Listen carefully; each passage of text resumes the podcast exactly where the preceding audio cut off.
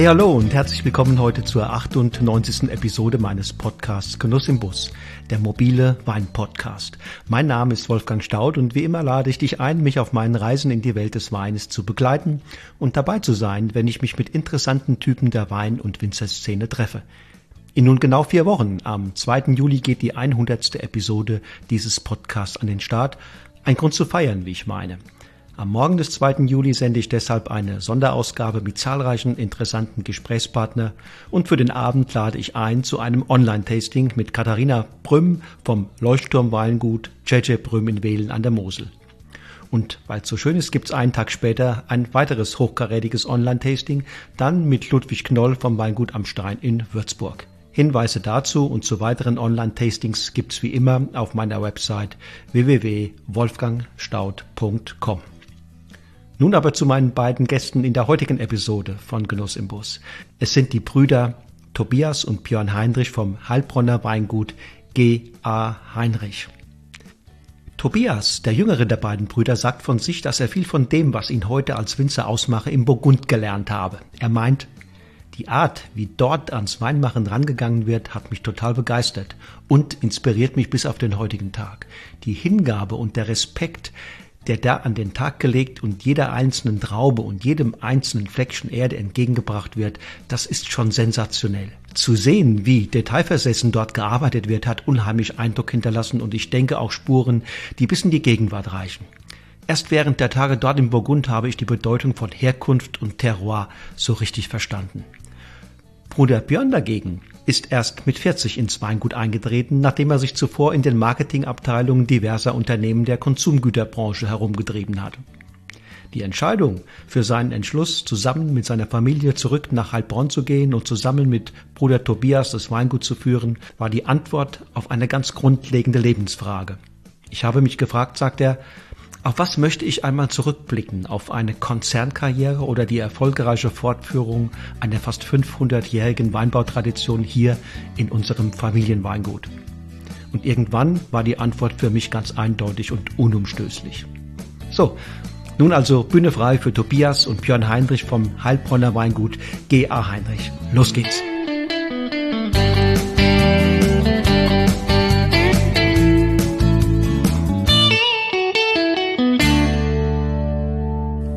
Hallo Björn, hallo Tobi. Hallo.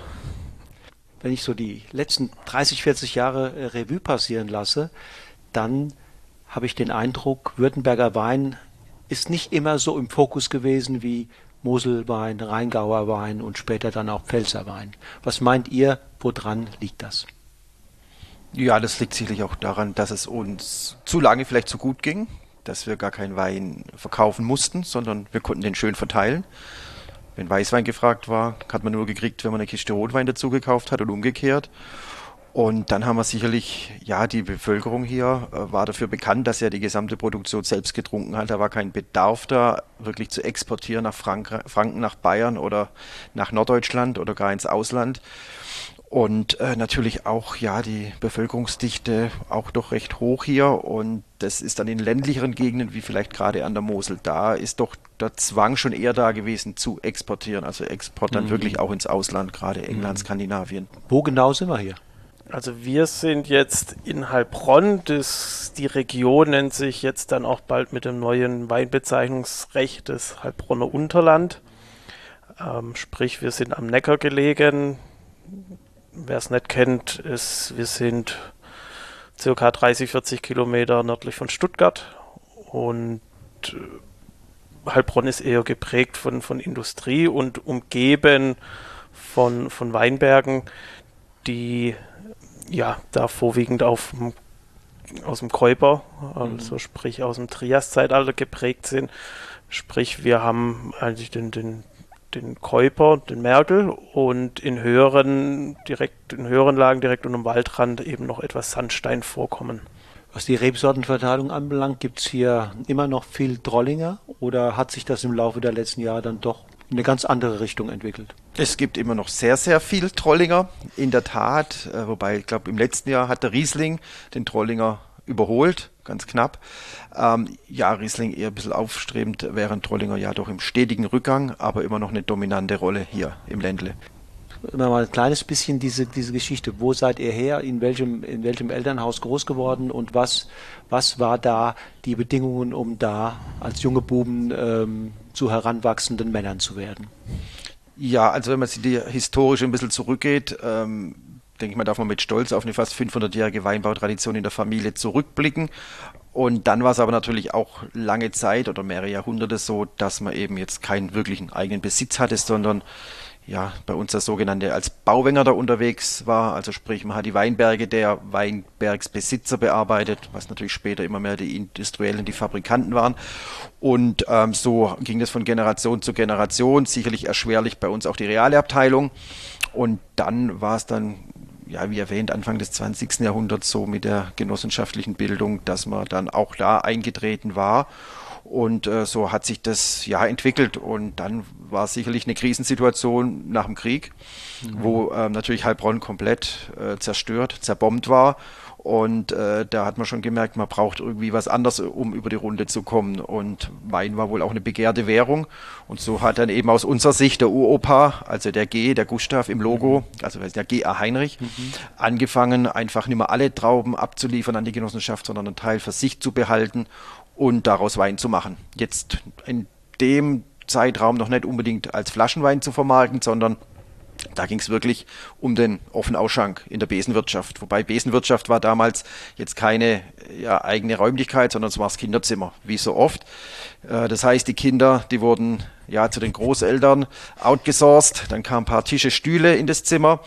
Zum Essen gab es eine rote Wurst, es gab einen Weißwein und Rotwein, wenn das Geld da war, was man gebraucht hat, um einfach wieder vielleicht einen neuen Weinberg äh, zu pachten oder eine Maschine zu kaufen. Dann wurde das Zimmer gestrichen, Kinder wieder rein. Und so ging das doch eine Zeit lang. Also unser Vater war zum Beispiel noch eine dieser outgesourcten Generationen. Mhm. Und so ging das doch äh, wohl eine ja, eine Zeit lang, vielleicht hat man mal gemerkt, dass es auf Dauer nicht so ganz gesund ist für die Kinder und hat dann ja in einem gegenüberliegenden Wohnhaus im Keller den ausgeräumt und so einer ja, Art Besenwirtschaft umgebaut. Also es war wohl damals in den 50ern mit auch die erste Kneipe in Heilbronn. Mhm.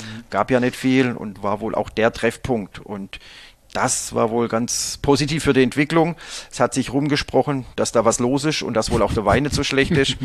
Und dann wollten die Leute auch nicht immer warten, bis es mal wieder geöffnet hat, die Besenwirtschaft, mhm. und wollten den Wein mit nach Hause nehmen. Und so hat sich das entwickelt, dass man doch mehr Trauben zurückbehalten hat, mehr Wein selber gemacht hat, auch Wein in Flaschen gefüllt hat.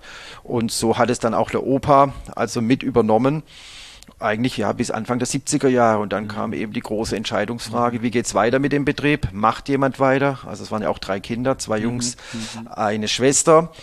Und dann hat eben unser Vater auch gesagt, ja, er würde das weitermachen. Und ja, mit der Entscheidung hat man dann auch gesagt, okay, dann müssen wir auch in andere Räumlichkeiten. Das war mhm. damals ja alles in der Stadtmitte. Mhm. Da war natürlich links und rechts keine Möglichkeit, sich zu vergrößern. Nach unten wurde es irgendwann zu feucht. Und dann hat man entschieden, ja, ganz raus an den Stadtrand mit in die Weinberge zu siedeln. Und das war Anfang der 70er Jahre. Okay, und wie ich hier sehe, die Gastronomie wurde mitgenommen. Ja, nicht nur mitgenommen, sondern ähm, auch intensiviert. Okay, also es war ja der Hauptvertriebskanal damals mhm, und dann mhm. ja Anfang der 70er mit 3,5 Hektar auch weiter der größte Vertriebskanal und dann hat man halt auch auf diesen Kanal weiter gesetzt. Deshalb, ja, wir sind ja eigentlich keine typische Besenwirtschaft mehr oder damals. Also wir haben da auch über 120, äh, 120 Sitzplätze, mhm. also schon für vor allem damalige Verhältnisse eine sehr, sehr große Lokalität. Mhm. Die Besenwirtschaften, die sind ja im Grunde genommen nur periodisch, ne? Genau. Also da gibt es ja so die klassisch definierten Zeiträume. Ähm, allein durch die Größe haben wir schon nicht in diese Definition gepasst. Also wir waren eigentlich schon immer eher eine normale Gastronomie, mhm. allerdings mit einem typischen Besenangebot. Mhm. Mhm. Und in welcher Verfassung habt ihr dann den Betrieb übernommen? Also wir sind dann Mitte 2013 also aktiv eingestiegen, wobei der Tobi ja schon vorher im Keller mit aktiv war. Allerdings sind wir, wie gesagt, Mitte 13 sind wir als dann Gesellschafter mit eingestiegen. Ich bin da komplett neu zurückgekommen. Und da war das Weingut ähm, in der Situation, dass es der Vater ja von dreieinhalb auf circa zwölf ausgebaut hatte und eben die Gastronomie, also die Besenwirtschaft, eigentlich nur noch eine sehr untergeordnete okay. Rolle gespielt hat. Okay. Okay, aber nochmal zurück, weil da ist ja noch Zeit dazwischen vergangen. Ne? Ihr seid nicht hier verantwortlich eingestiegen in dem Moment, wo ihr in einem Alter wart, wo man das hätte machen können. Also nicht mit 18, 19, 20, 21, 22, 23, sondern du warst. Ja, ich war Ja, mit 40 wird mehr gescheit im Schwabenländle. Ja, genau, ja. Ich glaube, ich war 40, ja. Ja, 39, 39, 39. Und äh, du warst? Wenn man es jetzt, es gab halt, es war so ein Kommen und Gehen am Anfang. Das war noch nicht so, dass es permanent war, aber ich sage mal seit 2007 da war ich demnach mit einer Ausnahme, da bin ich dann nochmal ins Burgund gegangen und einmal nach Neuseeland, aber seitdem bin ich ununterbrochen im Keller. Mhm. Also dann ja mit Ende 20. Ende 20, ja. okay. Okay, dann sag du mir aber doch zunächst mal, was hast du bis dahin denn gemacht? Wie verlief deine Ausbildung? Wo hast du dir in der Welt überall Inspiration geholt? Es war zuerst ein klassisches Studium in Geisenheim da waren ja entsprechende Vorpraktika notwendig. Die habe ich jetzt im Inland getätigt, also hier auch in Württemberg. Und dann während des Studiums, ja, war es damals schon auch ein sehr großes Ziel und auch ähm, abgesehen vom Weinbau, das ist eine sehr interessante Gegend, war einfach Neuseeland, was mich schon immer gereizt hat. Und dadurch sind dann halt auch wieder weitere Kontakte entstanden, aber es war dann klar, dass man schon die traditionelle Gebiete auch bereisen will, wo dann in Österreich auch ein weiteres, äh, zwei weitere Ernten stattgefunden haben in der Wachau und im Kammtal. Dann natürlich Frankreich, was sicherlich auch der prägendste Aufenthalt war im Burgund. Ähm, auch in der Provence war da eine Station nochmal in der Rosé-Bereitung ganz spannend gewesen. Das waren so jetzt ganz grob abgeschnitten dann die Stationen und danach dann hier im Keller gleich schon mit äh, voller Verantwortung eigentlich eingestiegen. Es gab da einen Kellermeister, aber der hat im Grunde noch das gemacht, was der Vater gesagt hat. Mhm. Und da war dann wirklich so von heute auf morgen dann ähm, die Verantwortung an mir und das war da sicherlich nicht ohne, aber im Nachhinein betrachtet sinnvoll, dass man sich einerseits nicht äh, an die Gurgel geht. Mhm. Das wäre sicherlich auch nicht ganz so harmonisch verlaufen, wie es jetzt tatsächlich verlief aber andererseits auch einfach da reinzukommen und einfach mal die ganze Verantwortung bei sich zu haben und das ist in so einem ersten Herbst, wenn es dann vom Einkauf und Organisation ähm, und der ganze Tanklogistik, Fässerlogistik, ähm, da bist, bist du am Anfang schon sehr gestrauchelt, aber das hat dann natürlich ähm, relativ schnell dann relativ viel Routine gegeben und das ist ja das, worauf es nachher ankommt, mhm. um da eine gewisse Selbstsicherheit im Keller zu bekommen, um sich dann tatsächlich auch irgendwann mal zu verwirklichen. Von diesen Reisen oder sagen wir mal Auslandsaufenthalten, was waren da so die Learnings, wo du im Nachgang sagst, Mensch, das ist heute noch, das ist heute noch, spielt das für mich in meiner täglichen Arbeit immer rangehen, ähm, auch was die stilistischen Ideale, mit denen du vielleicht unterwegs bist, immer noch eine große Rolle? War das Neuseeland oder war das das Burgund oder? Definitiv das Burgund. Also die Hingabe und der Respekt, der da äh, an den Tag gelegt wird, also vor allem der einzelnen Traube, der einzelnen Beeren gegenüber, aber natürlich über allem stehen die Herkunft. Und das war ein Denken, das hatte ich bis dahin in der Form nicht gekannt. Ich war auch noch nicht so Burgund bewandert, muss ich sagen. Also man hat es schon immer mal wieder probiert, aber dann relativ viel Geld für eine Flasche Wein ausgegeben, die dann gar nicht so performt hat, mhm. beziehungsweise tatsächlich ein Griff ins Klo war. Und dann war so Burgund für mich schon so eine ganz schwierige, eine ganz schwierige Region und mhm. da die ganze Lagen irgendwann mal überhaupt da einen Überblick zu bekommen, war ich da noch gar nicht so drin, bis ich tatsächlich mal im Keller stand und die einzelnen Lagen mit den Winzern persönlich probiert habe, die als die, die Trauben verarbeitet habe und dann einfach gesehen habe, wie dort detailversessen gearbeitet wird. Das hat unheimlich Eindruck hinterlassen und denke auch Spuren dann auch mhm. bis hierher. Okay, und wie war das bei dir? Wie ging's, äh, weil du bist ja, hast ja gesagt, du bist ein bisschen älter, mit 40 mhm. hergekommen, also da lagen ja äh, 20 Jahre wahrscheinlich außer Haus dazwischen. Ja, also um genau zu sein, waren es 18 Jahre, die ich weg war von Heilbronn genau richtig. Ja, ich, bei mir lief es vielleicht auch nicht ganz so stringent, wobei ich das jetzt auch gar nicht werden möchte, sondern es war halt ein bisschen bunter Verlauf, ein anderer Verlauf. Ich war auch damals nach dem Abitur eigentlich ganz froh, dass es da noch einen 15-monatigen äh, Zivildienst gab und weil ich auch nicht wirklich wusste, was ich so machen möchte.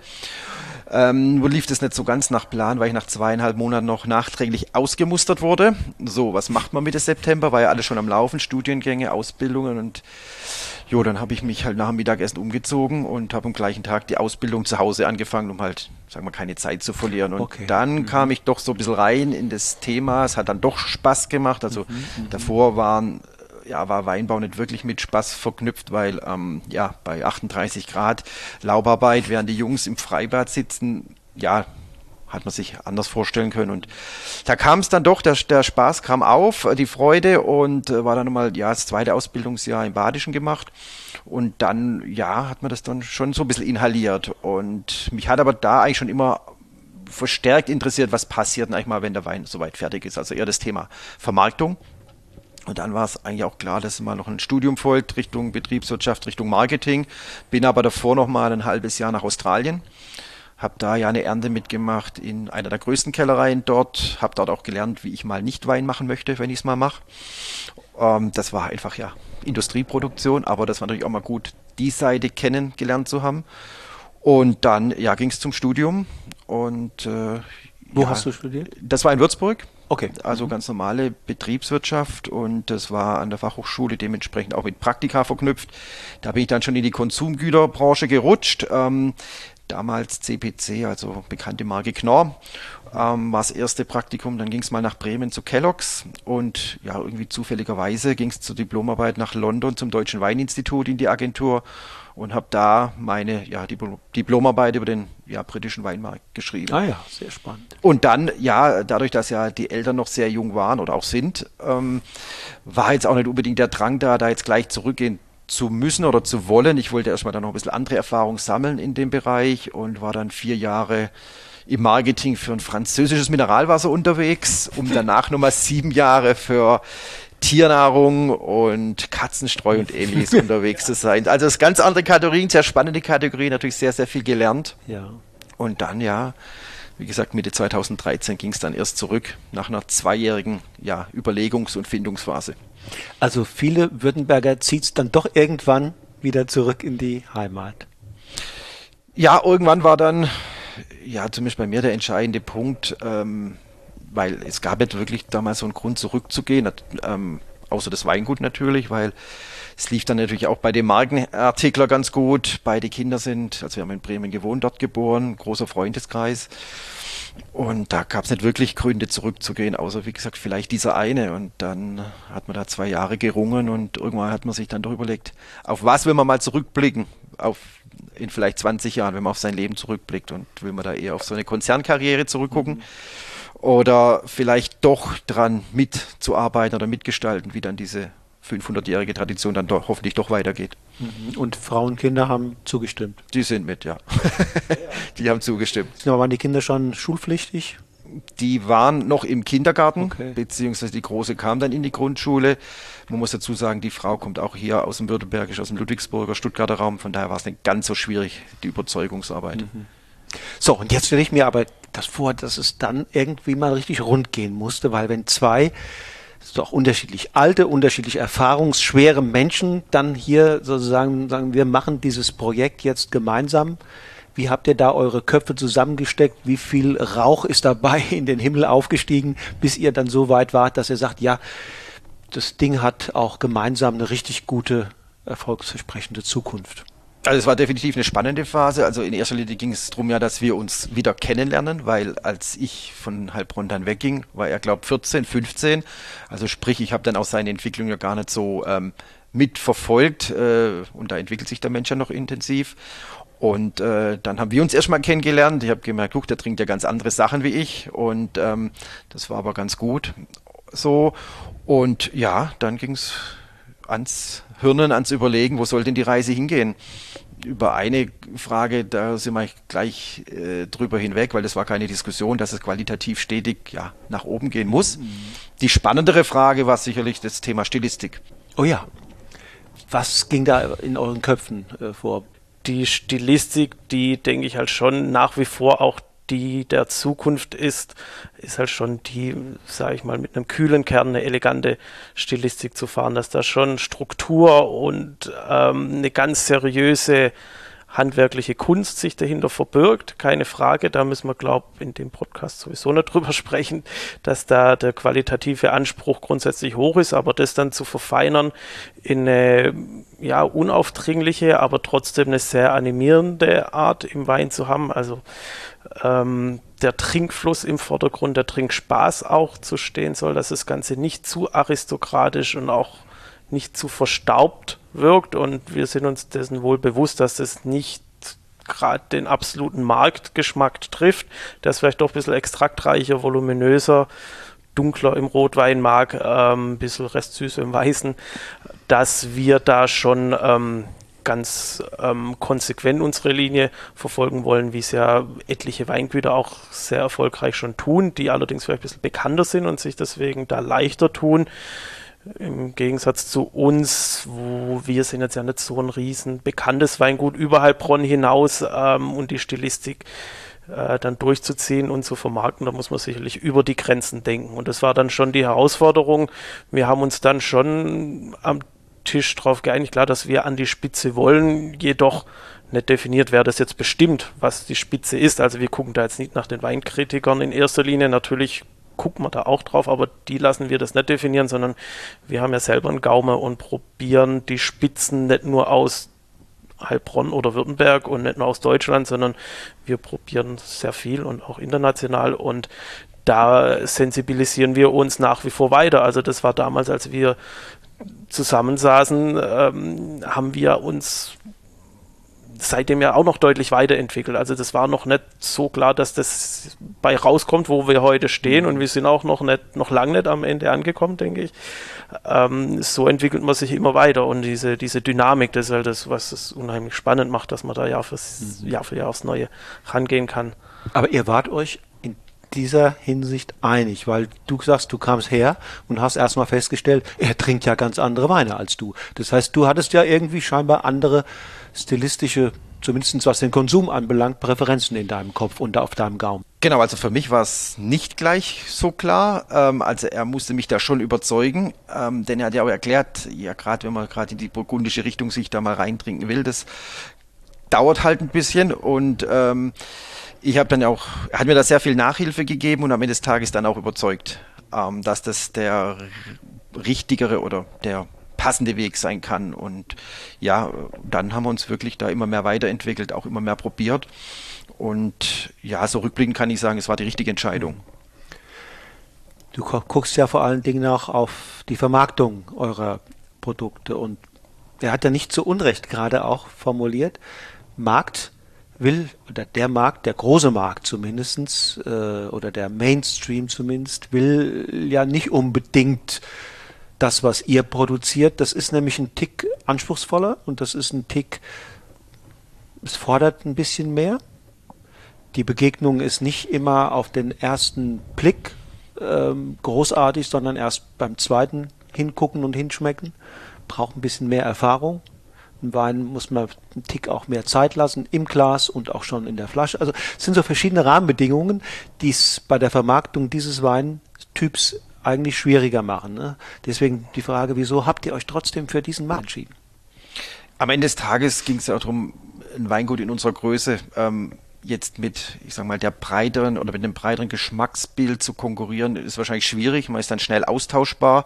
Von daher ging es schon darum, sich zu profilieren oder einfach sein Geschmacksbild, seine Stilistik zu definieren. Und ja, das waren schon ähm, Erfahrungen, die man gemacht hat, wenn man da wirklich mit ganz eleganten, teilweise dann auch helleren Rotweinen mal in eine Weinprobe geht. Und ich habe ja auch während meiner Nicht-Weinzeit sehr viel Weinproben absolviert, egal wo ich gewohnt habe. Und ähm, wenn man dann eben mit einem etwas ja, eleganten Spätburgunder oder auch Lemberger kommt, äh, dann hat man es die weiter mal aus der Anbauregion weggeht, immer schwieriger. Ähm, dann wird es gar nicht als Rotwein betrachtet, weil dann wird man halt doch, oder sind die Geschmacksbilder oftmals doch durch den Primitivo geprägt. Und dann kann man erzählen, was man will. Man kommt dagegen halt nicht an. Mhm. Okay, das ist einmal die Frage der Positionierung, ist klar, ist kein so super großes Weingut. Das andere ist natürlich auch, wenn das Herz für etwas brennt, ne? für eine be bestimmte Stilistik, dann kann man vielleicht auch gar nicht anders und dann kann man auch von der Seite her argumentieren, ähm, was, was denn sonst, ne? Genau, das, also meine Antwort lautet da natürlich ein bisschen anders. Also es war alternativlos, entweder so oder nicht. Ähm, wenn man so viel ähm, für den Beruf aufopfert und die Freizeit und Hobbys ja quasi gegen Null gehen irgendwann einmal, ähm, dass man sich da in was, in was verwirklichen will, wo man hundertprozentig hintersteht, wo einfach Herzblut dabei ist und dann auf einfach Spaß, wenn man eine Flasche aufreißt und ähm, daher war das fast oder war es alternativlos, ähm, dass, dass diese Richtung einzuschlagen ist. Ja. Ich finde es mutig, ne? Ich finde es mutig und auch natürlich total konsequent und letztlich auch, oft, auch von der Marketinggedanken her durchaus richtig. Und also wenn diese Dinge so ineinander greifen, dann, dann ist es in der Tat alternativlos, ne?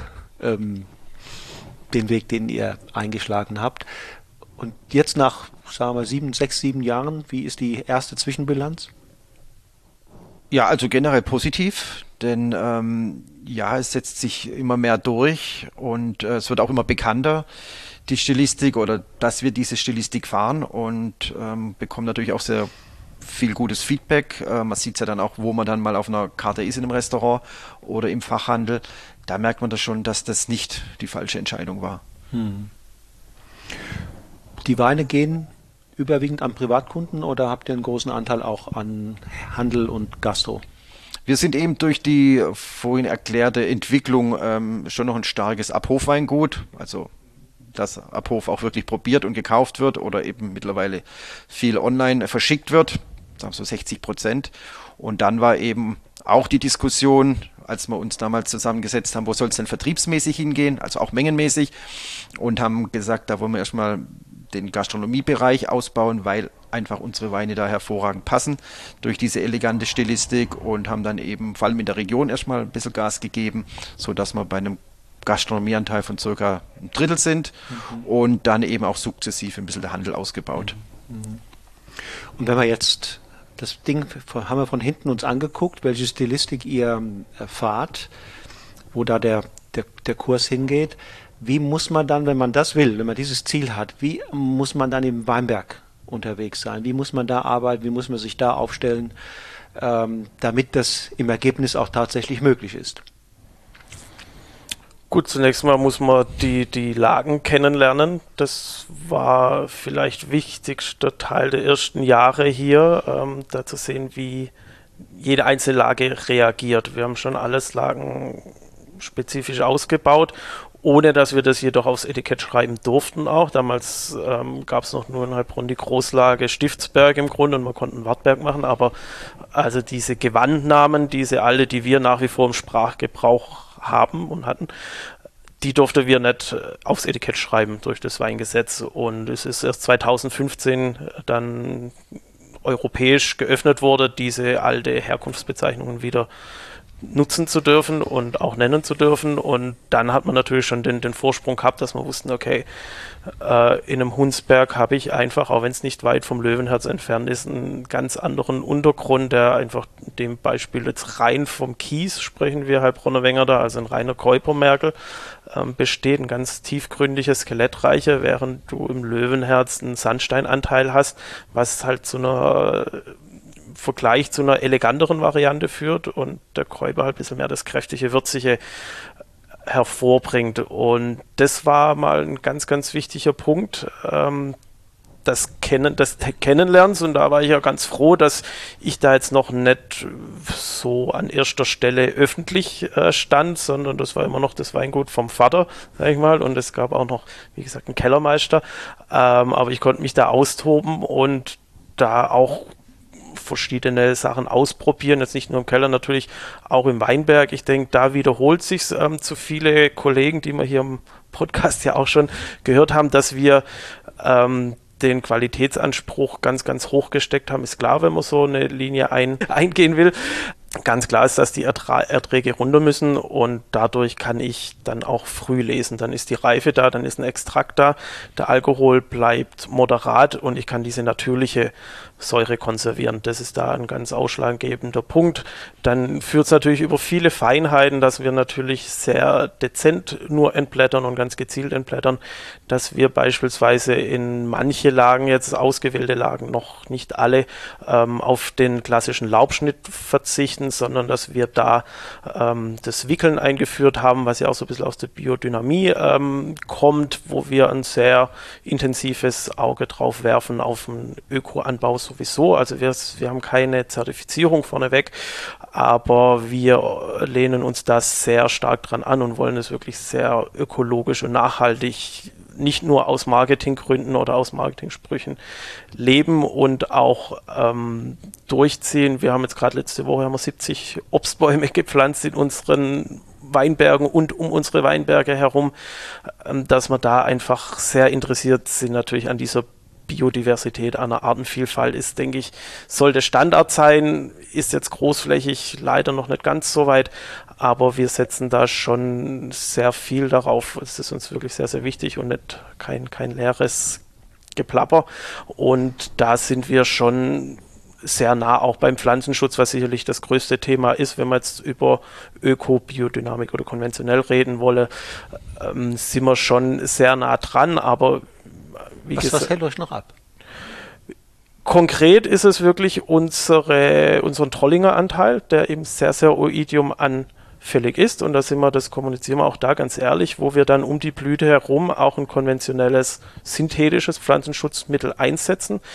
Dazu kommt, dass wir relativ viele Steillagen auch haben, wo wir nicht wöchentlich befahren können. Und das halt schon auch einfach unter Einsatz des Lebens dann stattfindet, wenn so ein Schlepper mal abgeht das ist nicht ungefährlich und ähm, da war dann wirklich so diese eigene Sicherheit, wo man sagt, okay, ist es nachhaltiger, um die Blüte rum dreimal spritzen zu müssen oder langt vielleicht eine Spritzung mit einem dann konventionellen Mittel im Trollinger eben der uns sonst vielleicht droht, komplett den Ertrag äh, dahin siegen zu lassen. Und das ist dann nur so, so eine kleine Stellschraube, aber wir sind da nicht abgeneigt, dann den letzten Schritt auch nochmal zu gehen. Aber wir arbeiten uns auch da vorsichtig heran und wollen jetzt nicht aus wie gesagt, aus Marketinggründen jetzt irgendein Label da draufstehen haben und Öko, Öko mit der Brechstange, sondern wir möchten das wirklich komplett und durchdacht leben und da sind wir schon viele Schritte sehr weit gekommen und auch im persönlichen Bereich. Also mein Kühlschrank ist schon in erster Linie gefüllt mit äh, Bio- oder Demeter-Lebensmittel. Also wir stehen da schon dahinter und leben das auch. Aber wir waren schon näher dran an der letzten Konsequenz. Ähm, jetzt arbeiten wir weiter drauf hin. Ähm, sind da auch jetzt in der kommenden Saison wieder bei einem klassischen Öko Spritzplan und auch darüber hinaus, wie gesagt, aus der Biodynamie, wo wir Einflüsse, die absolut sinnvoll sind, mitnehmen. Wir können es nicht in der Gänze durchziehen, aber dass wir dann ein Ackerschachtelhalm-Präparat ähm, beispielsweise ausbringen mhm. und ähm, auch dann alles, was im, im Keller weiterfolgt, ist da schon sehr, sehr nah dran. Wie geht es einem da als Winzer innen im, im Innersten drin, wenn man lebt man das auch manchmal so ein also richtig den Konflikt, dass man spürt, eigentlich würde ich gerne, aber ah, ich kann so, ne? Gibt es da sowas? Oder, du hast es ja schon ein bisschen angedeutet, ähm, dass du diesen Konflikt auch, auch, auch lebst und spürst, aber ich habe hab ich richtig wahrgenommen. Ne? Ja, ja, definitiv. Ähm, man, man, man, rührt die Spritzbrühe ja selber an, man, man sitzt da selber drauf, ähm, je nachdem. Aber definitiv ist das ein Konflikt. Allerdings muss man auch dazu sagen, also wenn der jetzt zu stark wäre, dann, dann müsste man klar konsequent sagen und, und diese eventuellen Ertragseinbußen auch in Kauf nehmen, wenn das jetzt wirklich Mittel wären, die extrem toxisch wären. Mhm. Also da sind wir im Weinbau mit den Pflanzenschutzmitteln, die sind nicht alles so hochkomplex, da weiß man tatsächlich in, in den meisten, was sie wirklich bewirken und was für eine chemische Strukturformel sich dahinter verbirgt und weiß, wie die sich in der Pflanze verteilen und wie sie abgebaut werden und was sie ähm, noch so anrichten können. Also das, mhm. da sind wir uns schon, da sind wir schon sehr tief in der Materie drin. Klar, auch durch das Studium, wo ich mich da schon auch sehr intensiv damit befasst habe, da ich mit Chemie habe ich, es fällt mir recht leicht und finde ich sehr spannend das Thema, dass man sich da reindenken kann, was da passiert. Also selbstverständlich war es für uns klar, dass man keine Insektizide einsetzt, dass man keine Botrytizide einsetzt. Herbizide sowieso müssen wir gar nicht drüber sprechen, sollte eine Selbstverständlichkeit sein sogar. Es geht wirklich da nur um das Fungizid um die Blüte rum, wo wir mal haben, selbst mit dem konventionellen Mittel teilweise, dass uns ähm, da de, de, der Mehltau doch manchmal ein gehöriger Strich durch die Rechnung macht.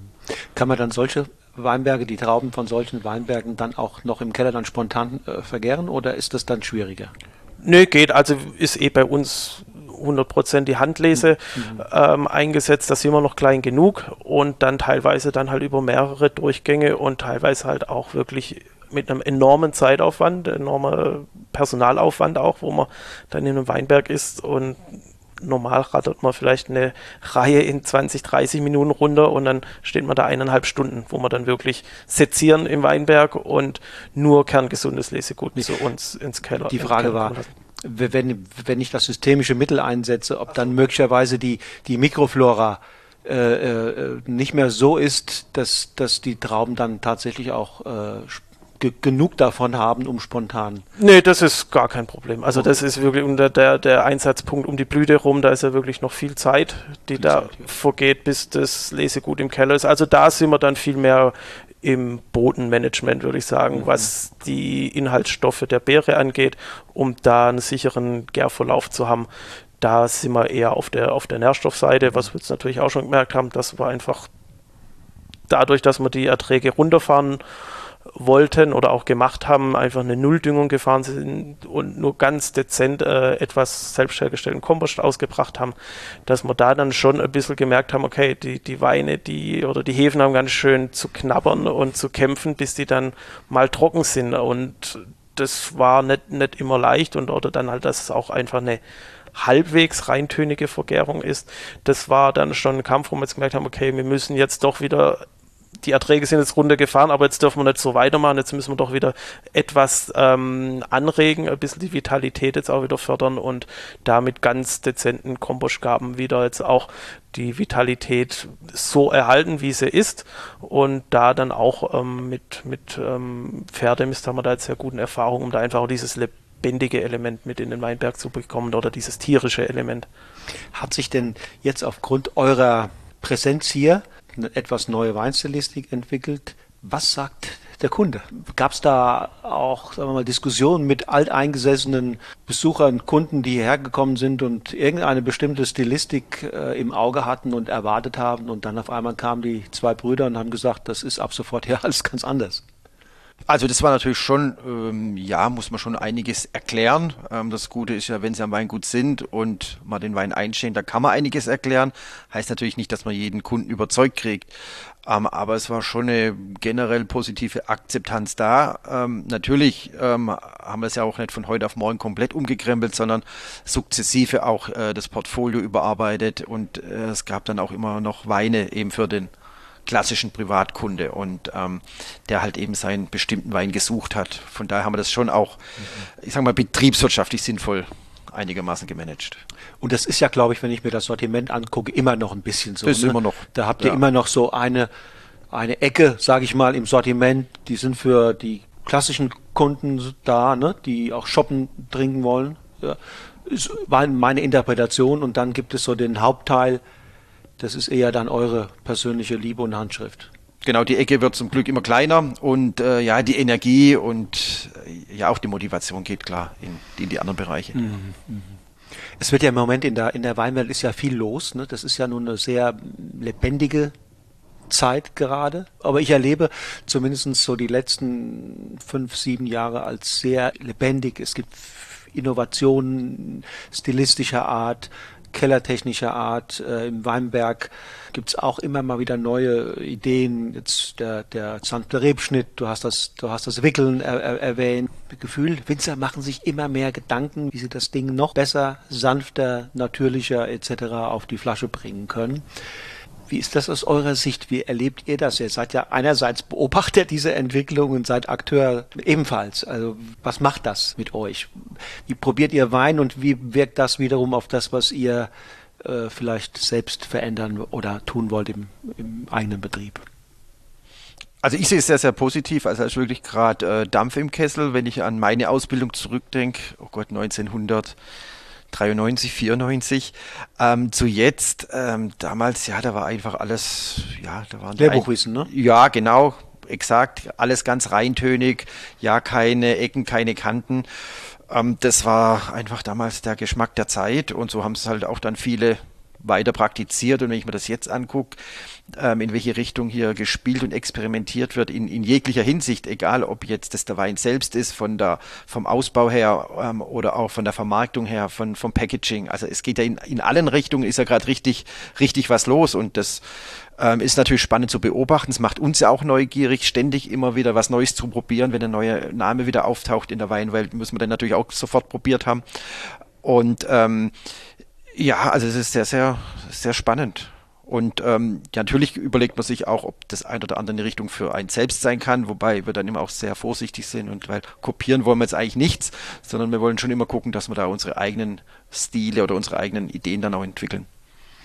Ihr habt mir ja die Gelegenheit gegeben, im Vorfeld ein paar eurer Weine zu probieren und ähm, habt ihr mich auch aufmerksam gemacht auf eine neue oder relativ neue Linie wo ihr so ein bisschen auch mit, ähm, mit so einer gewissen Nähe hin zum Naturwein experimentiert habt. Und ähm, wie ist das, wie ist das gekommen? Wie kam es zu dieser Idee?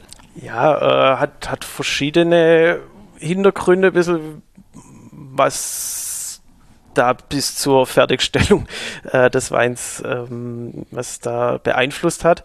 Also einerseits war es halt schon unser Trollinger, mit dem das Ganze losging, was die Hauptrebsorte ja, einfach hier in der Region nach wie vor ist, dementsprechend halt auch bei uns im Betrieb. Und wir es aber schon schwer hatten, den an den Markt zu bekommen, trotz auch da einer relativ interessanten Handschrift, die da schon relativ hochwertig war und sie jetzt von diesem traditionellen Trollinger abgehoben hat. Aber da haben wir uns trotzdem schwer getan, das irgendwie da draußen Freunde zu finden. Und dann war es halt so, letzten Endes war es nachmittags bei uns auf der Terrasse mit ein ähm, paar Sommeliers, wo wir dann ein Rosé getrunken haben von einem österreichischen Kollegen, der halt ganz schnell verdunstet war. Und dann haben die Jungs gemeint, ja, wieso machten ihr nicht sowas? Ihr habt doch genügend Trollinger. Das kann man doch bestimmt auch mit dem Trollinger machen, sowas. Und so war der Name auch schon auf der Terrasse geboren und zwar nicht traditionell. Also ein Trollinger nicht traditionell. Ein TNT war dann geboren. Und traditionell heißt in der Hinsicht einfach, so wie er zu dem Zeitpunkt war, wie er nach außen hin auch immer noch ähm, die Strahlkraft besitzt, äh, so eine Maischeerhitzung und dann mit ein bisschen Restsüße noch, um wirklich jede Ecke zu kaschieren. Und da haben wir dann gesagt, okay, das, das ist ein cooles Projekt, ähm, lass uns das mal angehen haben unsere, unsere ältesten Reben genommen, wo die Erträge einfach schon auch für Trollinger Verhältnisse sehr, sehr nieder sind kleinbärige, ähm, lockerbärige Trauben einfach schon besitzen. Also dass man da jetzt keine, keine Kopfstände im Weinberg fabrizieren muss, weil wir wollen die Rebsorte schon so, wie sie wächst und da jetzt nicht irgendwie die Hälfte auf den Boden schneiden oder mehr, sondern so, wie sie da draußen ist. Und das geht halt beim Trollinger nur mit, mit alten Reben und dann im Grunde ein klassischer Ausbau. Aber was wir dann halt weggelassen haben, war dieser normal, normalerweise durchgeführte biologische Säureabbau, die malolaktische Gärung, die ja in der Regel bei den Rotweinen durchgeführt wird. Und dann haben wir einfach schon ähm, leicht angelehnt halt ans, ans Beaujolais, wo es den Gamay, ähm, im Burgund haben wir den halt als Saufwein gehabt, als das Waff, haben wir halt gesagt, okay, jetzt lassen uns das mit Trollinger probieren und den auch relativ früh ähm, füllen, bevor der Keller wieder warm wird und der BSA einsetzt und ja, dadurch haben wir halt über diese Frische bewahrt und, und diese Knackigkeit und trotzdem einen anspruchsvollen Wein irgendwo am, am Gaumen zu haben und trotzdem das Ding komplett zu entstauben und ein junges, unkompliziertes Produkt trotzdem am Markt zu platzieren. Und da war es dann halt ganz erfreulich, weil gerade die Frage war, wir dachten schon, dass da jetzt ganz viele Leute die, die Nase hochziehen und sagen, ihr spinnt ja, hat doch viel zu viel Säure, ist doch viel zu strubbelig. Aber dass dann wirklich sogar ähm, der klassische Trollinger Trinker, der Vierteles Trinker äh, Rentner ankam und gesagt hat. Das war wie früher, oder? Ja, genau, ein Trollinger wie früher. So, äh, Respekt. Und endlich ja. mal wieder darauf haben wir zu mhm. lang gewartet. Also eigentlich ist es urtraditionell, aber mhm. mit dem Augenzwinkern halt dann nicht traditionell. Und die Geschichte haben wir da halt auch ein bisschen auf dem Etikett noch verewigt. Und dann ähm, war der Startschuss klar, das hat mhm. so gut funktioniert. Und dann haben wir mit einem weißen haben wir nachgelegt mit einer Scheurebe, die bei uns halt auch ein sehr eine große Bedeutung mittlerweile erreicht hat und bei uns im Betrieb schon seit den 50er Jahren angebaut wird, ähm, eben schon vom Großvater gepflegt und jetzt war die Konsequenz dann aus, also das hat man letztes Jahr zum ersten Mal gemacht, ein 2019er und jetzt in diesem Jahr erstmalig dann auch noch ein Schiller, ein klassischer Rotling sozusagen ähm, aus den zwei Rebsorten äh, zusammengeführt, zusammen eingemeischt und. In welchem Verhältnis? Ist ziemlich hälftig. Okay. Wobei die Scheurebe haben wir halt gelesen, als wir sie für reif empfunden haben. Und dann hat der Trollinger doch noch zwei Wochen gebraucht, bis es soweit war. Da haben wir die Scheurebe-Maische einfach mal auf die Seite gestellt. Dachte, ja gut, da wird jetzt so schnell nichts passieren. Die war schön kalt und wird jetzt ja so schnell nicht angehen, aber da haben wir uns ein bisschen getäuscht und dann war die schon ziemlich durchgekommen, bis der Trollinger kam. Aber dadurch haben wir halt einen unheimlich spannenden Grip mhm. am, am, am Gaumen, was total mundwässernd wird und, und das Ding total trinkfreudig macht.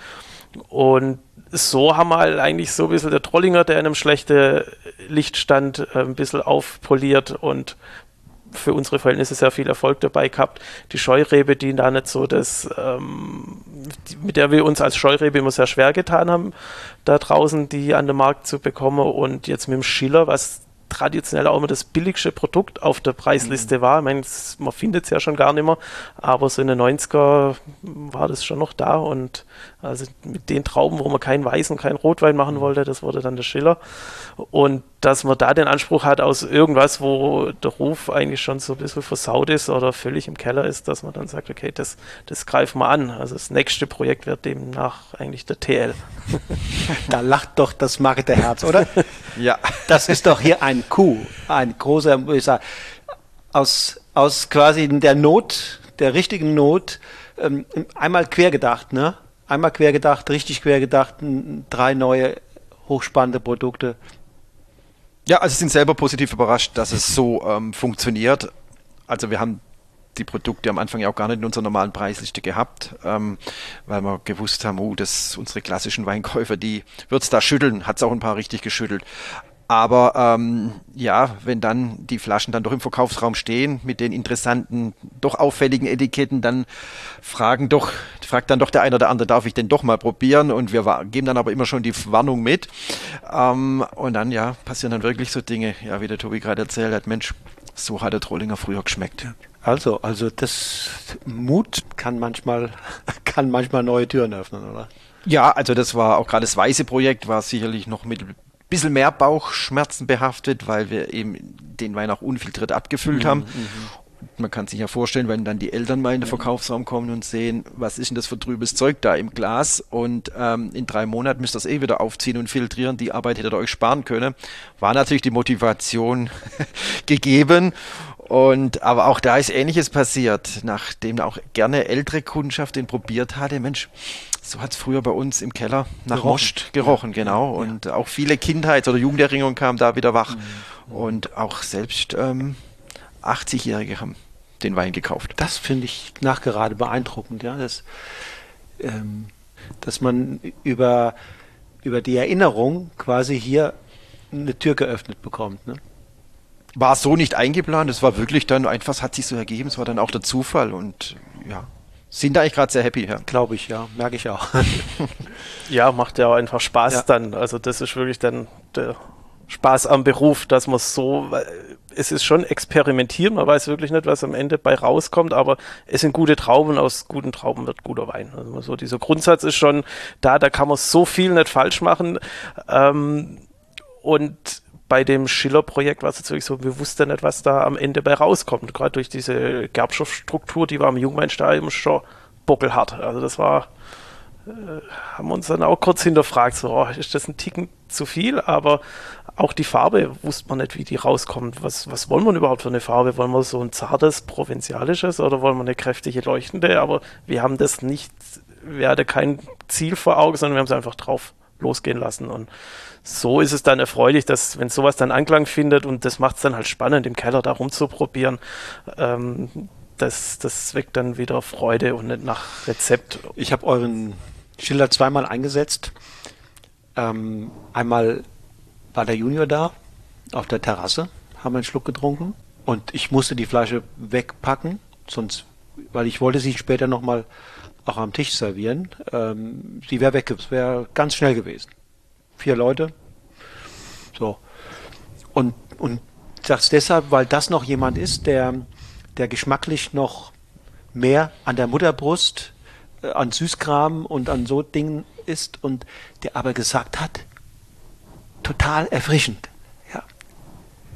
Das hat im Mundgefühl jetzt nicht, das war nicht, weil ihr von Gerbstoffen gerade spracht.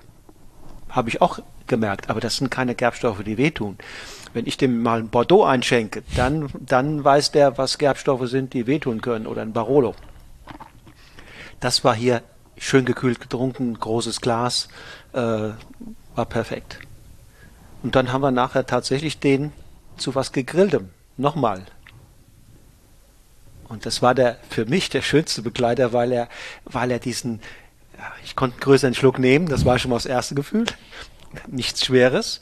Und dann hat er aber die Kraft, auch gerade über den Gerbstoffantrag gehabt, um die, um die Wurst oder das Stück Fleisch zu kompensieren, um, um den Mund wieder blank zu putzen, von einem Happen zum nächsten. Das hat er genauso geschafft. Und durch die, durch die Kühle wirkt er einfach ein Tick, ein Tick saftiger, frischer als so ein relativ schwerer Rotwein dazu. Es war Nachmittag, es war noch nicht Abendstimmung. Und insofern Respekt für die Disziplin. Normalerweise schafft er das Wein nicht zweimal. Ja, ich musste, wie gesagt, ich musste wegpacken. Ne? Wie gestaltet sich aktuell denn das Sortiment, wenn wir mal die, die eine kleine Schublade weglassen, dass, dass wir da vielleicht noch mal ein bisschen einen Überblick kriegen, wie ist es aufgebaut? Ja, also das war auch eine der Diskussionen damals äh, vor knapp acht Jahren, wo es Eltern haben zum Glück schon eingeführt, dass man sich von den klassischen deutschen Prädikaten trennt, also Kabinett, Spätlese und so weiter. Da wurden dann halt schon Fantasienamen eingesetzt ähm, und wir haben uns überlegt, okay, wie wollen wir von Grund auf das Portfolio strukturieren, wenn man einfach auch mal ein weißes Blatt Papier hätte. Und äh, war dann auch relativ klar, dass wir uns dann auch eben an einem Herkunftsprinzip orientieren wollen, also schon am romanischen oder am VDP-System, wenn man so möchte.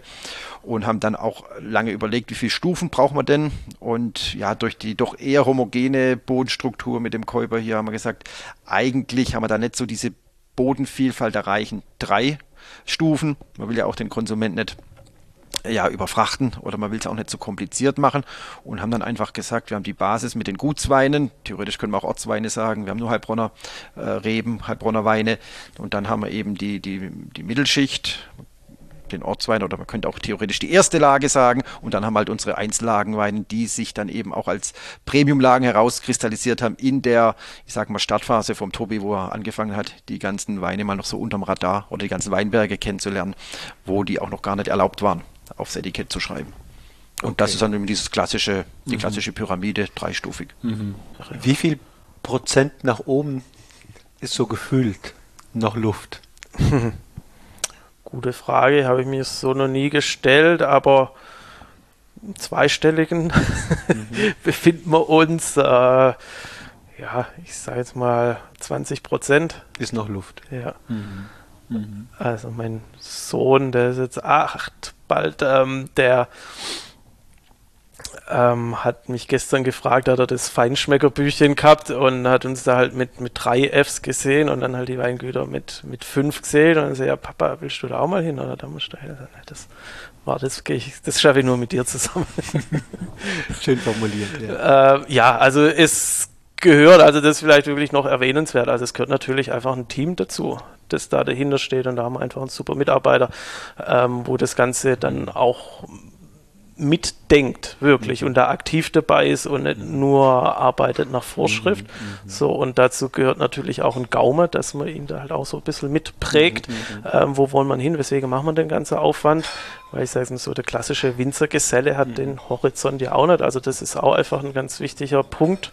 Das ist ein ist ein Glück, wenn man so jemand. Ja, ja, ja, und das wird äh, schon künftig noch ein großes Problem. Ich glaube, der Fachkräftemangel wird uns noch um die Ohren fliegen, weil wir tun uns wirklich schwer, da weiter uns personell zu verstärken, weil es einfach niemand gibt. So, der Björn hat uns jetzt einen roten eingeschenkt. Jetzt ist es seine Aufgabe, auch mal zu sagen, was es ist. Ja, das ist unser 2017er Lemberger aus der GA-Linie, also vom Heilbronner Stiftsberg. Was war das für ein Jahr, 17 für euch?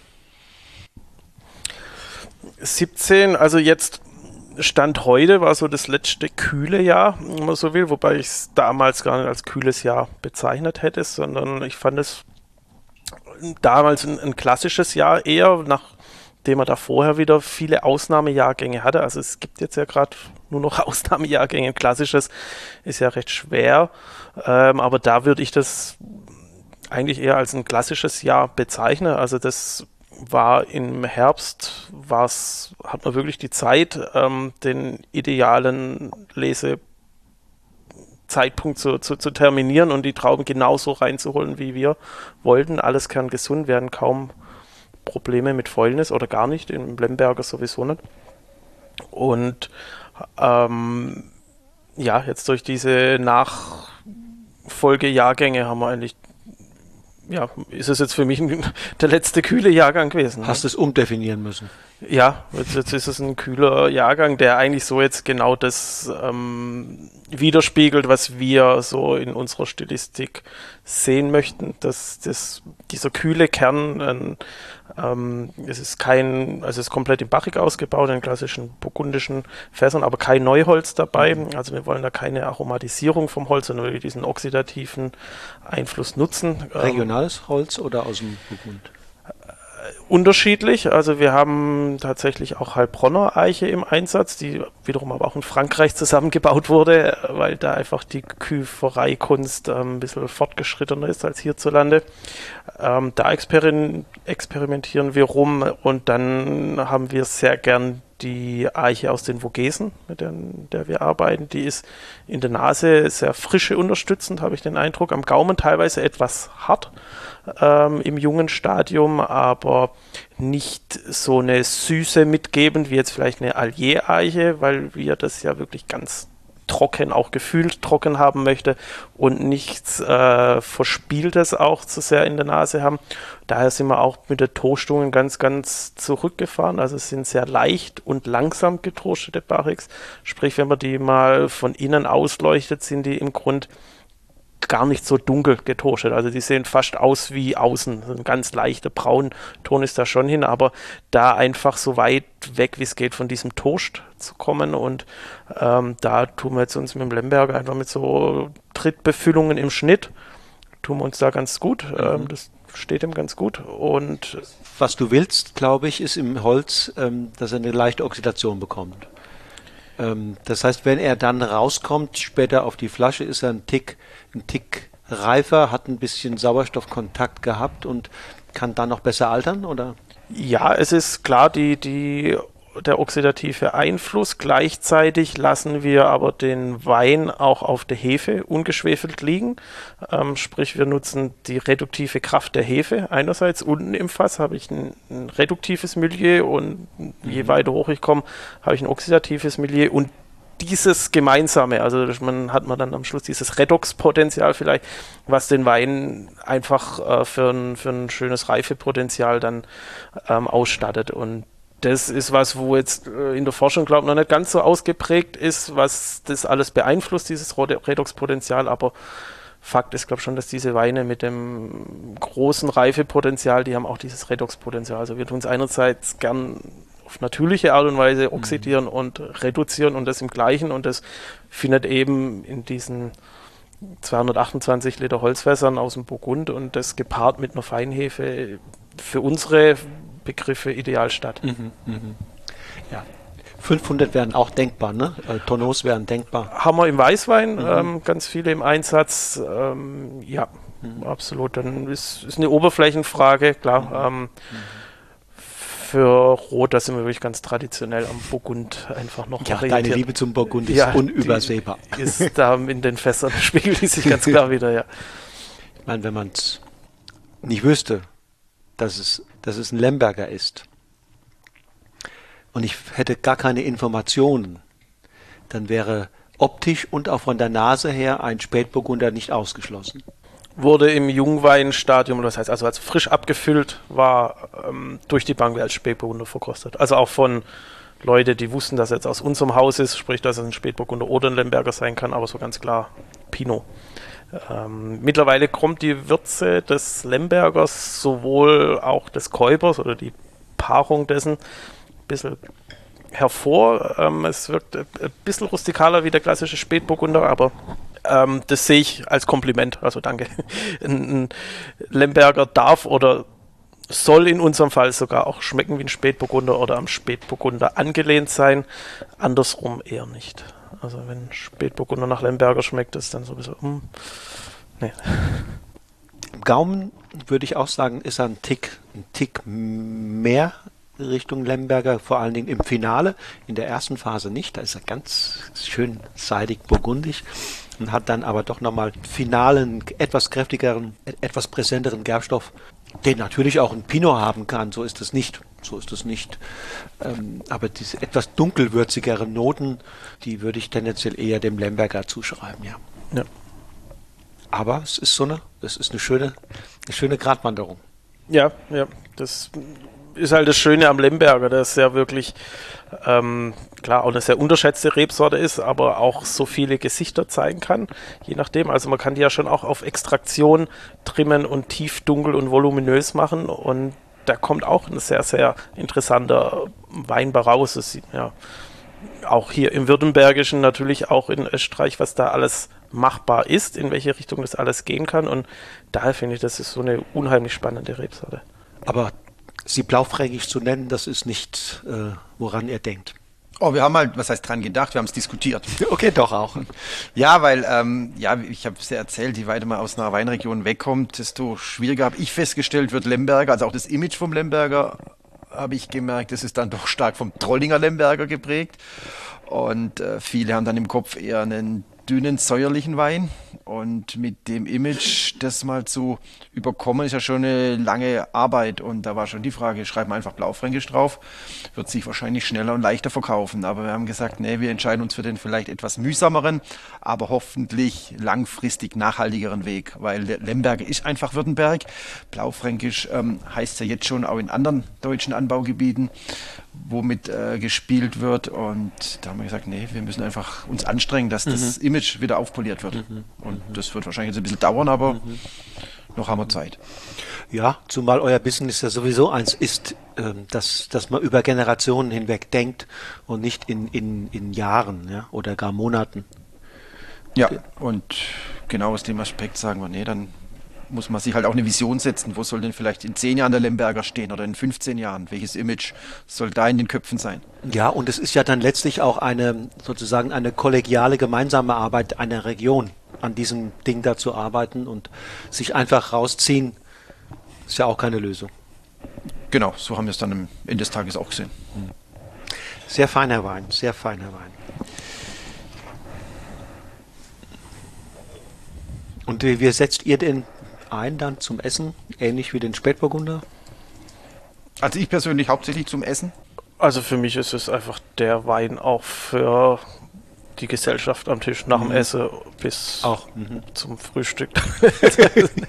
nee, aber das ist so ein bisschen die, die, der Wein auch in meinem Freundeskreis, was einfach der Wein ist, den man dann aufreißt, weil wir schon mit, wo, wo das Weinthema noch gar nicht so groß war, wo wir einfach gesagt haben, wir sind Lemberger Trinker.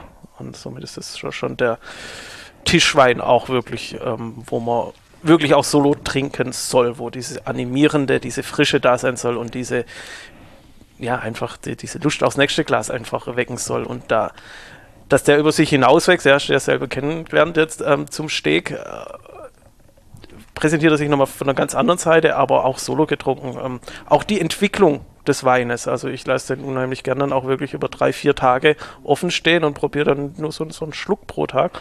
Und das ist unheimlich interessant, was der für ein Potenzial äh, da noch zeigt, jetzt, wenn man nicht so leicht gekühlt, frisch geöffnet wie jetzt haben und wie, wie fein der tatsächlich wird und wie wenig der oxidiert und wie lange man den offen lassen kann. Also wirklich eine Woche lang ähm, offen lassen tut dem nicht weh. Was mir sehr gut oder ähm, in die Karten spielt, ist der moderate Alkohol von 12,5 Prozent, weil ich trinke halt auch lieber drei als nur zwei Gläsler und ähm, da kann man auch gut drei trinken, ohne dass es einen dann auch gleich ähm, in den Kopf steigt. Und das ist einfach auch das, das Frische, das Animierende, bei gleichzeitig äh, nicht zu viel Alkohol, das macht einfach Spaß. Was wir halt gar nicht möchten, ähm, dass, dass, dass der Wein satt macht, sondern die Flasche soll halt immer mehr Spaß machen und nicht weniger. Welchen Jahrgang hast du eingeschenkt? Das ist jetzt ein 2015er Löwenherz Spätburgunder. In der Nase, ich weiß natürlich jetzt nicht genau, wie er jung war, wirkt das alles sehr, sehr frisch und lebendig und ähm, schöne Sauerkirsch, ähm, Kräuternoten hinten dran. Das ist am Gaumen natürlich da vor allem äh, der Ort, an dem ich persönlichen Wein äh, beurteile. Ähm, da vor allen Dingen die Haptik und das Mundgefühl. Ähm, und auch dann die Beobachtung in der, in der, im Zeitablauf, wie er reinkommt. Ungeheuer lebendig frisch. Dann hat er in der Mitte eine Phase, wo er so, so einen Tick aufmacht, wo einfach Musik, richtig Musik reinkommt. Hinten raus verschlankt er sich wieder, fokussiert sich im, im Abgang. Die, die Säure, die, die sehr, sehr feinkörnigen Gerbstoffe ziehen ihn dann hinten raus ein bisschen lang es ist vom, vom, vom Ablauf her einfach eine, eine schöne Dramaturgie, ohne dramatisch zu sein. Ne? Das, das ist, äh, das, damit meine ich ein sehr schöner Ablauf, den ich beobachten kann. Ich sehe die Phasen, aber alles ist so in einem sehr harmonischen, sehr auch für mich beruhigenden. Das ist ein Wein, der mich beruhigt in seiner Art. Es gibt Weine, die regen mich auf. kann, kann manchmal auch positiv sein. Das ist einer, der hat so was Dahingleitendes. So. Wie geht's euch damit? Sehr schön umschrieben. mal ein Kompliment. Ja, äh, kann, kann ich sogar teilen. Also von der Aromatik her, ja, ist uns das Rotfruchtige auch sehr viel wichtiger als dieses Dunkelfruchtige. Und die Würze, die Kräutrigkeit, die ist halt definitiv auf den Boden ähm, zurückzuführen. Die Würze, die, die transportiert einfach, oder der Käuber ist einfach die der Untergrund für, für, diese, für diese kräutrige Würzigkeit schlechthin. Und es zieht sich auch über alle Rebsorten hinweg. Also wir haben auch diese selbe Aromatik im Grunde aus dem, im Löwenherz, auch im Riesling. Und das zieht sich da wirklich durch wie ein, wie ein roter Faden. Das ist total spannend. Auch das mussten wir erstmal kennenlernen. Natürlich auch nur wenn die Erträge nieder sind und die äh, Weine wenig beeinflusst oder nicht beeinflusst sind im Keller. Das ist da ähm, sicherlich mit der Aromatik sehr, sehr gut angesprochen und ich finde ihn jetzt auch deutlich ruhiger, als er jung war. Da war schon noch eine, eine leichte Reduktion da, also es war kein Stinker, aber so eine ganz leichte Reduktion, die da schon am Anfang noch da war, die das Ganze vielleicht an, anfangs noch ein bisschen komplexer hat wirken lassen. Allerdings ähm, war er auch am Gaumen so ein bisschen noch knackiger im Gerbstoff, ohne, ohne wirklich hart zu sein, aber ähm, da in dem Fall haben wir aus auch da denke ich, ist, dass die Eiche da schon so einen kleinen Einfluss hatte, ähm, dass die, die Fässer aus dem Nevers-Gebiet äh, benutzt, was ein bisschen eine grobporigere Eiche ist, was halt für eine sehr, sehr schnelle und gute Holzintegration führt, was da so ein bisschen den Gerbstoff sicherlich noch ähm, eingewirkt hat, da wir im der Wein in der Gärung während des Weinmachens schon eine gewisse Gerbstoffstruktur auch forcieren. Also wir mögen das, ich mag das sehr gerne, wirklich dieses traditionelle dreimal händische Unterstoßen von Hand in, im Holzgärständer. Also da darf schon Gerbstoff dazu. Auch der Ganztraubenanteil wächst bei uns Jahr für Jahr im Grund, da die natürliche Gerbstoffe ein bisschen zurückgehen durch diese wärmere ja, durch das wärmere Klima, was wir einfach haben. Und dadurch forcieren wir ganz gern an, an gewissen Gerbstoff, der eine, ja, im jungen Stadium vielleicht manchmal ein bisschen eine Härte hat, aber sich dann jetzt, wenn wir den jetzt aus 2015 trinken, wunderbar, denke ich, einfließt. Und das soll schon ein bisschen auch unsere Handschrift sein, dass da eine gute Reifefähigkeit dahinter steht. Ich hätte jetzt gedacht, dass ihr da hinsichtlich Extraktion äh, zurückhaltender agiert. Wenn ich das hier im Glas habe. Ja. Ähm, hätte ich jetzt nicht gedacht, dass, dass du da oben stehst und das Zeug runterstampfst. Macht man heute gar nicht mehr so, ne? wenn man viele Top-Winzer, die ich oder wir auch sehr, sehr gerne trinken, ähm, da ist wirklich dieses Schonen, Schonen, Schonen. Also wir arbeiten da auch, um das Küf zu befüllen, arbeiten wir auch mit dem Förderband und das alles äh, nicht gequetscht, aber ähm, in der Gärung selber, da, da langen wir dann schon hin. Also das ist dann schon auch ein bisschen aus meine Zeit im Burgund so geprägt, wo wir auch Pomar gemacht haben, wo wir Volnay gemacht haben, auch rote Chassagne, Morachés gemacht haben. Das war da schon an der Tagesordnung und wir haben die Weine im direkten Vergleich fast immer einen Ticken besser gefallen, wie das so ein bisschen aus dem nördlicheren Burgund, wo es halt ein bisschen feineres, ein bisschen seideneres Tannin war und ein bisschen mehr Mundfülle. Und, und Romane. Ja, da war dann fein. schon immer so ein Ticken mehr, ich möchte jetzt nicht sagen fett, um Gottes Willen, ich liebe diese Weine auch, aber sie waren mir dann fast zu rund, fast zu weich ein bisschen und ich mag diese, diese, diese Knackigkeit dann doch mehr und das ähm, passt auch zum Käuber einfach, muss man sagen. Also wenn der Spätburgunder vom Muschelkalk käme, wäre das was ganz was anderes. Also da gab es ja vor kurzem auch den Podcast mit äh, Fabian Lassack, ähm, die da ja ganz schonend damit umgehen. Aber es ist halt der Muschelkalk, es ist ein ganz anderes Spektrum, auch wenn es gar nicht so weit von hier entfernt ist. Und der Fabian ist auch ein anderer Typ als du oder ihr. Das kommt dazu. Kommt und, dazu. und insofern bleibt dabei, ja. Das ist, ja, ja, das, ja, das, das passt, hage, es passt haargenau und deswegen das Ergebnis ist ja hier nun auch nicht äh, ein, ein Raubein, ein, ein, ein wilder Geselle, sondern das ist jetzt in diesem Stadium äh, nach fünf, fünfeinhalb Jahren ja, ex exzellent fein. Ne? Da artikuliert sich der Wein als Jugendlicher, als, als Pubertierender natürlich anders als in einem, in einem jungen Erwachsenenstadium. Ne? Mhm. Das ist ja ja schon, schon einer, der, der ist äh, in, in Menschenalter Ende 20, Anfang 30 und da ist er einfach schon ein bisschen distinguierter. Mhm. Aber was mich fasziniert, dass er noch so unheimlich frisch daherkommt. Ich meine, 2015 war ja jetzt schon ein deutlich heißes Jahr. Und ähm, dass der jetzt, also ich habe ihn auch schon lange nicht mehr getrunken, jetzt da noch so eine schöne Frische hat, das macht Spaß. Und auch hier wieder nur 12,5 Prozent. Ja, da der Lesezeitpunkt. Und es, auch hier die Säure ist wirklich natürlich, es ist nichts rein, nichts raus. Ähm, das macht es da wirklich aus. Also das war, ja, sind wir auch sehr früh lesen gegangen wieder ähm, für unsere Kollegen, die da wirklich mit dem Kopf geschüttelt haben und Hände über dem Kopf zusammengeschlagen, dass wir jetzt da schon wieder lesen, der spinnt ja, aber ähm, das hat sich da jetzt wirklich bezahlt gemacht, dass die Beere muss einfach so ein Stück weit al dente sein und da muss die Knackigkeit da sein und das keine Frage, Reife muss da sein. Ich würde keine grüne Traube lesen, aber ähm, es darf nicht überreif sein. Wir wollen keine überreife Frucht. Und das ist natürlich auch ein bisschen abhängig, natürlich, was für Rebmaterial man hat. Also mit einem klassischen deutschen Spätburgunder Klon Mariafeld kriegt man sowas nicht hin. Was ja. wünscht ihr euch äh, für die Zukunft? Jeder so vielleicht mal nacheinander? Äh, gut, das muss man jetzt ja einerseits persönlich und äh, im Weingut im Allgemeinen mhm. ähm, gut, das geht jetzt ja ganz klassisch. Die Gesundheit, die da mitmachen muss, natürlich, ähm, dass wir da noch weiter ähm, Vollgas geben können. Ja, das ist ähm, über allem stehend, dass wir da, wie gesagt, da wir noch was vorhaben, dass wir da noch weiter Gas geben können. Und das, das steht über allem. Und wir haben was vor ähm, und wollen uns da noch weiter vertiefen. Und da ist Fitness äh, in allen Belangen das Wichtigste auch, dass man eine gewisse ähm, Trinklust auch weiterhin haben. Wenn es einem nicht gut geht, dann schmeckt einem auch der Wein oft nicht so.